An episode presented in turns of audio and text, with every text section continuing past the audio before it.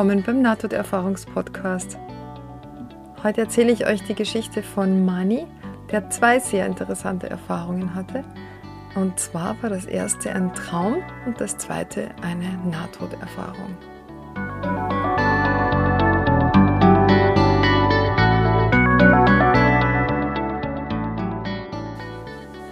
Ich hoffe doch, die Leute denken nicht, ich sei verrückt da jemand, dem ich diese Geschichte erzählte, denkt, ich sei irre. In der Nacht vom 3. Februar 2002 hatte ich einen sehr sonderbaren Traum. Diese Geschichte ist kein Traum, wie Sie später noch sehen werden. Ich sah mich selbst in einer offenen, ich vermute die adäquatesten Worte sind eine tote Wüste, stehen. Es war ein schwärzlich grauer Himmel, der Boden war wie harter, trockenrissiger Sand. Vor mir waren drei vermummte Geister mit einem brunnenähnlichen Ding vor ihnen. Es war lang, 1,2 bis 1,5 Meter hoch und mit einer Art Quecksilberwasser darin. Obwohl ich nie irgendein Gesicht oder Hände sah, fragten mich diese Geister, ob ich bleiben oder zurückgehen wolle. Um ehrlich zu sein, kann ich es an diesem Punkt nicht erklären, aber ich wusste, dass ich nicht träumte, denn es fühlte sich so real an, dass es beängstigend war. Dann wurde mir in der Quelle ein sehr furchtbares zukünftiges Leben gezeigt, falls ich zurückging. Ich erinnere mich, dass ich sagte, nein, ich möchte zurück zu meinen Kindern. Sie brauchen einen Vater, um aufzuwachsen.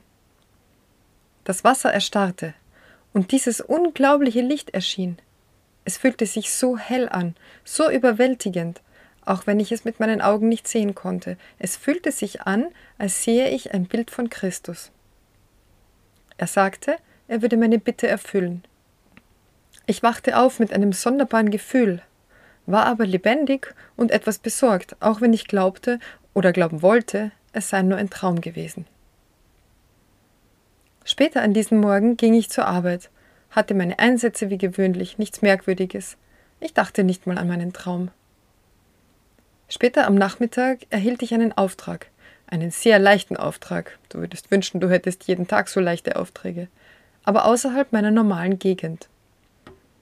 Trotzdem ich den Auftrag eigentlich nicht wollte, ließ ich mich darauf ein, weil meine Firma sagte, dass sie niemand anderen dafür hatten.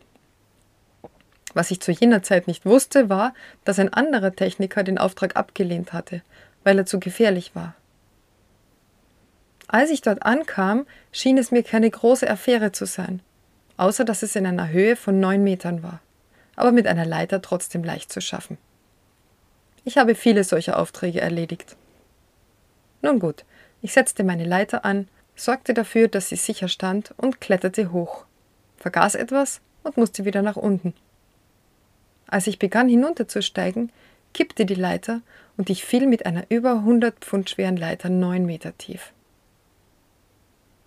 Während des Falls war Stille, keine Luft, es war nicht kalt, das Licht war dort bei mir, und ich schaute nach unten und ich sah mich selbst, nachdem ich das Krachen der Leiter gehört hatte. Dort unten am Boden sah ich mich selbst. Ich war immer noch neun Meter in der Luft mit diesem mächtigen Licht. Anstatt des Schnees sah ich das Licht vor mir mit wunderbarer Wärme. Das Licht, das bei mir war, ließ mich zu dem Licht werden. Als ich dort drin war, fühlte ich eine Pause, wo ich nun bei dem Licht von Christus war und mich selbst beobachtete, als würde ich in der Zeit zurückreisen, mich im Bett sah, die Leere und den Unfall. Es war eigenartig, weil es sich anfühlte, als sei ich überall gleichzeitig. Als ich all das schaute, fühlte ich, dass das Licht mir erzählte, dass es meine Bitte zurückzukehren erfüllen würde. Ich sagte, ich möchte zurück, obgleich ich mir wünschte zu bleiben, so müsse ich doch zurück. Als ich wieder zu meinem Körper hinunterging, wurde mir etwas gesagt. Doch alles, an das ich mich noch erinnere, ist, ich verspreche. Als ich aufwachte, war da eine Dame und ein Haufen Leute standen über mir. Anrufe bei 9-11 wurden gemacht, die besagten, dass ich gestorben sei.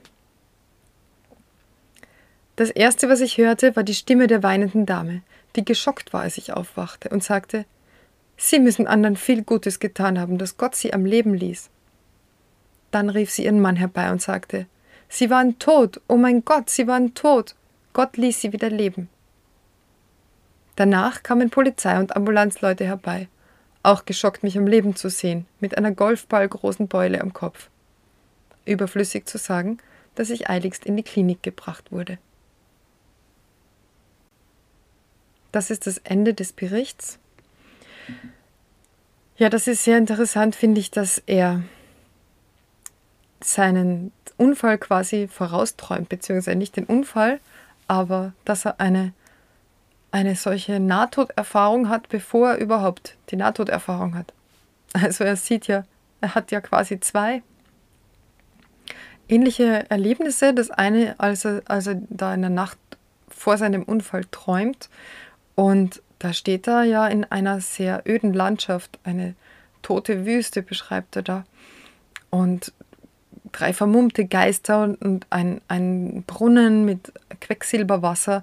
Und es wird ihm ein schreckliches Leben gezeigt, wenn er zurückkehren will, also wenn er zurückkehren würde. Ähm, und er sagt dann ja, dass er doch zurück will, weil er zu seinen Kindern möchte. Sie brauchen einen Vater, um aufzuwachsen.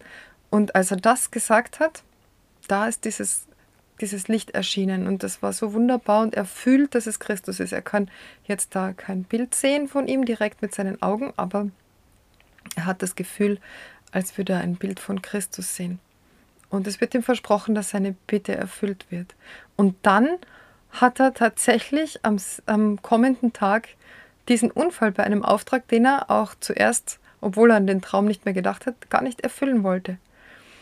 Das ist, finde ich, auch interessant, dass wir oft so eine innere Stimme haben, die uns vor etwas warnt und wir achten da oft überhaupt nicht drauf und dann passiert was. Ich finde es sehr schwierig zu unterscheiden, wann es jetzt eine Intuition ist, die uns etwas vorausahnen lässt oder ob es Angst ist vor etwas. Also es gibt ja viele Situationen, wo man vielleicht schon etwas Schlimmes erwartet und dann passiert nichts Schlimmes. Aber manchmal ist es so, dass man sagt, man hat das Gefühl, mm, nee, ich möchte jetzt nicht hinfahren. Und dann weiß man natürlich nicht, ob, wenn man dahin gefahren wäre, nicht etwas Schlimmes passiert wäre. Also in dem Fall ist es wohl so, dass er den Auftrag eigentlich nicht will, aber dann eben doch zusagt und sich denkt, ach, das ist gar kein schwieriger Auftrag, aber es ist halt sehr hoch und dann kippt die Leiter um. Und er schreibt extra noch dazu, er setzte, seine, er setzte seine Leiter an, sorgte dafür, dass sie sicher stand. Also er hat extra noch drauf aufgepasst. Also warum ist die dann umgekippt, frage ich mich. Ähm, ja. Und dann kommt erst die eigentliche Nahtoderfahrung und er kracht da runter auf den Beton und seine Seele oder sein Geist bleibt aber in der Luft und das Licht ist wieder bei ihm und er sieht sich selbst unten am Boden liegen und ähm, ja, und da hat er so einen Moment, wo er wieder in diesem göttlichen Licht ist und auch, wo er verschmilzt mit dem Licht. Also er schreibt ja, er, er war selbst das Licht. Und schreibt er das da oder schreibt er das weiter unten? Ich glaube, das schreibt er weiter unten. Das habe ich weiter unten gelesen. Genau, da steht es. Es war erstaunlich überwältigend. Es war, es ist so schwierig zu erklären. Es war, als wäre ich eins mit der Welt. Ich wusste alles, ich fühlte alles. Ich war hier und dort. Es war, als sei ich eins mit dem ganzen Universum. Es ist einfach so wunderschön, dass Worte es nicht erklären können. Also er hat da einen Moment, wo er richtig ähm, sich auflöst in dem Göttlichen. Ja, und dann kommt er zurück und hat nicht mehr als eine Beule am Kopf und alle Leute sind ganz geschockt, weil er ja offensichtlich schon sehr tot ausgesehen hat. Aber dadurch, dass das Licht ihm in dem Traum, also ich weiß gar nicht, ob das Licht ihm das versprochen hat, er hat ähm, gewählt, er hat gewählt, zurückzukommen und deswegen kam er dann auch zurück. Ja, wie gesagt, das ist das erste Mal, dass ich das gehört habe oder gelesen habe dass jemand eine solche Erfahrung hat, bevor er die eigentliche Erfahrung hat. Ich möchte euch auch noch erzählen, was sich nach seiner Nahtoderfahrung für ihn verändert hat. Und zwar, ich kann Dinge um mich herum fühlen, als wollten Geister mit mir kommunizieren. Wenn ich nicht darüber nachdenke, kann ich eine Person sehen und Dinge über sie wissen, wie zum Beispiel, welche Art von Mensch er oder sie ist oder was sie vorhaben. Ich kann das nicht wirklich erklären. Ich weiß jetzt, es gibt einen besseren Ort, wenn man stirbt. Ich weiß, es gibt Leben außerhalb unserem. Ich bin kribbeliger betreffend Dinge und sehr unsicher über die Dinge und Menschen um mich herum. Menschen, denen ich normalerweise begegne, mögen mich mehr als früher und vertrauen mir aus irgendeinem Grund, als hätte ich sie schon seit Jahren gekannt. Ich hatte sogar Leute, die mir sagten, wieso habe ich ihnen dies alles jetzt erzählt, betreffend ihr Leben. Das sind Leute, denen ich eben erst begegnet bin und die ich überhaupt nicht kenne. Es scheint also, dass er da sehr intuitive Fähigkeiten ähm, hat seit dieser Erfahrung. Ich, man weiß ja nicht, ähm, wie das vorher war und ob er das schon früher so hatte, dieses Intuitive, aber ähm, also, dass er fühlt, wie andere Menschen ticken oder was mit ihnen passieren wird oder dass Leute ihm mehr vertrauen und ihn mehr mögen, das hört man ja schon recht häufig. Ich denke, dass Menschen, die eine Nahtoderfahrung gehabt haben, ähm, einfach mehr im Frieden sind mit sich und der Welt, beziehungsweise angstfreier sind. Also weniger Ängste haben. Er schreibt da zwar, er ist unsicher Menschen gegenüber, das führt er leider nicht aus, warum das so ist, aber ähm, was ich so heraushöre aus den vielen Nahtoderfahrungen ist, dass die Leute dadurch, dass sie keine Angst mehr vor dem Sterben haben, ihr Leben viel entspannter und gelassener leben können. Denn die meisten Ängste, die wir so haben, drehen sich in irgendeiner Art und Weise um, um körperliche Unversehrtheit, Sicherheit, äh, Verlust oder Sterben. Und wenn man jetzt vom Sterben keine Angst mehr haben muss, weil man weiß, dass es danach äh, weitergeht und zwar auch höchstwahrscheinlich schön weitergeht, dann ähm, kann man dem ganzen Leben entspannter gegenübertreten und das spüren andere Menschen wohl und, ähm, und vertrauen so einer Person dann natürlich auch mehr. Zum Glück muss man nicht unbedingt eine Nahtoderfahrung haben, um zu wissen, dass es nach dem Tod weitergeht und dass man keine Angst vor dem Sterben zu haben braucht. Dafür unter anderem gibt es ja auch diesen Podcast. ja, das war es auch schon wieder für heute. Wenn es euch gefallen hat, dann schickt mir gerne ein Feedback, lasst mir eine Bewertung da auf eurer Podcast-Plattform, folgt mir auf Instagram und Facebook und schaut auf meiner Homepage vorbei nte-podcast.de.